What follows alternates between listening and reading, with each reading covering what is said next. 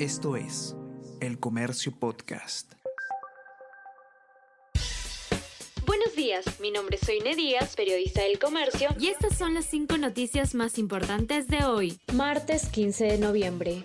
Fiscalía investiga a ministra Chávez por contratación de allegados. Se le abrió pesquisa a la titular de Cultura por presunto aprovechamiento indebido del cargo y tráfico de influencias. Cuando Chávez estaba en cartera de trabajo, designó encargos a familiares de comerciantes cercano a ella. Oposición pide su renuncia.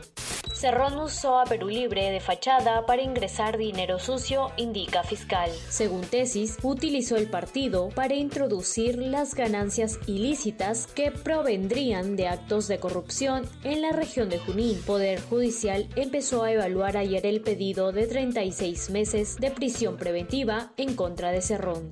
Policía Nacional del Perú no brinda solución a la estafa en la reventa de entradas a conciertos. La policía planteó como método de prevención evitar comprar en reventa. Esto, sin embargo, no representa solución a la compra masiva de entradas en la web de Teleticket que beneficia al revendedor, ni tampoco brinda una alternativa para las víctimas de estafa falleció Jorge Saldaña, el gran cronista parlamentario. El reconocido periodista partió ayer a los 60 años. Cubrió noticias en el Congreso durante más de un cuarto de siglo para el comercio. Fue un maestro dentro de nuestra redacción.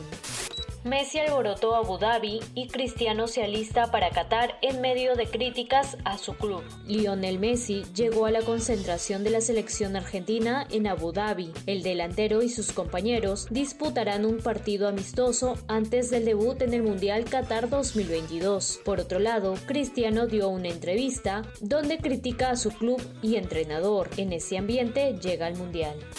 Esto es El Comercio Podcast.